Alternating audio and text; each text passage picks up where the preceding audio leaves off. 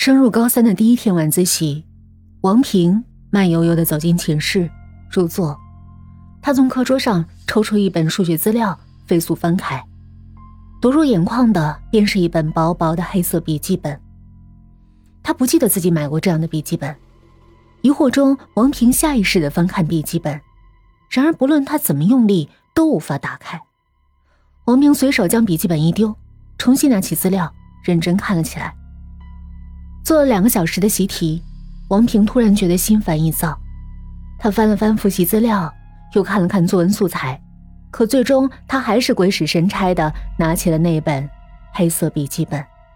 他用力的想要搬开它，摆动了大半天，晚自习放学的铃声响起了。同学们陆陆续续的走出教室。王平，人都走完了，快回寝室吧。他的室友陈旭叫道。王平心不在焉的嗯了一声，继续研究笔记本。王平，你听见了吗？陈旭皱眉。王平专心致志的看着那笔记本，这次干脆不回声了。陈旭还想说什么，室友王超招手道：“人家是大才子，准备考北大清华的，哪能像我们这些凡夫俗子一样不学无术？”陈旭若有所思的看了王平一眼：“发现没？今天王蒙有点怪。”王超一声冷哼：“他一直都怪怪的。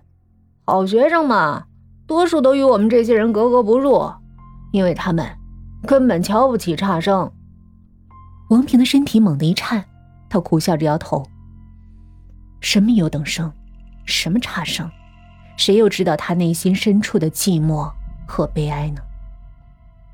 走出教室，已是十一点半。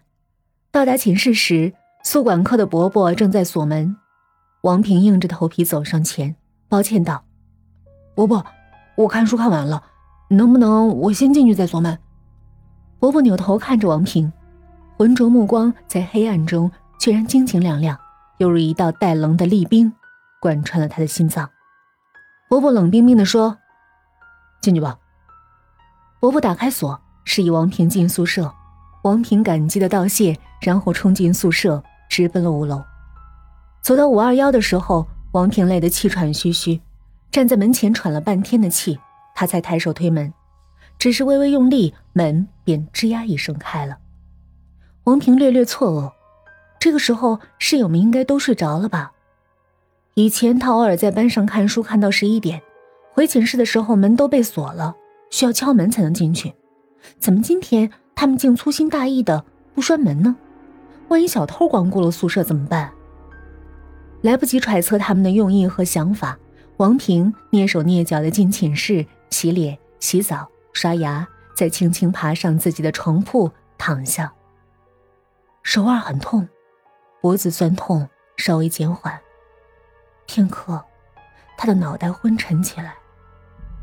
就在他合眼的瞬间。一声凌厉的叫声划破黑夜，扯着他的耳膜，针扎般的刺痛。王平猛地睁开眼，后背湿了一片。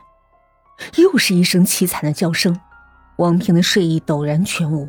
他挣扎着坐直身子，脖子撕裂般的疼，耳膜因叫声的刺激，此时正在轰鸣。他抬手想摸摸耳朵，然而手臂像被绑了大石头一般难以移动。那声音又大了。仿佛就在耳边。此时，王平不自觉的抬起双手，竖起食指堵住耳洞。王平的手心沁出了一层的冷汗。他清楚的知道，他没抬手。简单的说，他的手是别人帮忙举起来的。他低头看向自己的胳膊，然而寝室内太黑，除了墙壁上忽明忽暗的一点亮光，他什么也看不清。王平深吸一口气，尝试放下手臂。然而手臂却不听使唤般的举到头顶，再缓慢放下。他的手指抓住被子，紧紧的捂住了脸。那难受的窒息感让王平本能的反抗。他想张口呼救，却被自己的右手扼住脖子。他的呼声在嘴边变成了低声梦呓。这时，似乎有一双无形的手按住了他的肩膀，用力压下。王平感觉肩膀上的骨头。都快磨碎了。就在王平的挣扎幅度越来越微弱的时候，寝室内的日光灯突然“嗡”的一声亮了。肩膀上的力量陡然撤离，王平迅速掀开被子，贪婪的呼吸着新鲜的空气。你怎么了？对铺的陈旭关心的问。王平抹了一把脸上的汗，虚弱的望着陈旭。我该怎么说好？如果他说有不知名的力量想杀我，陈旭一定会以为他是疯子吧？可刚才他离死亡如此之近，肩膀上的压力捂住他脸上的被子，一切一切都在提醒他，方才发生的不是梦。我睡不着。陈旭含糊的应了一声，吓我一跳，我以为你出事了。为什么这么说？王平愕然问道。陈旭皱了皱眉：“刚才我被尿憋醒，我起床时发现你在床上挣扎，吓着我了。”说着，陈旭走进卫生间，待他出来准备关灯时，王平慌忙制止：“我我怕黑，今晚别熄灯了，可以吗？”陈旭狐疑的看着王平，老半天点了点头。爬上床铺时，陈旭扭头问：“对了。”你怎么进寝的？我记得王超在睡前把门拴了。啊，有吗？我我直接进来的，门没栓呢。陈旭垂眸沉思良久，他煞有介事的说：“啊，可能我记错了。嗯，别想太多。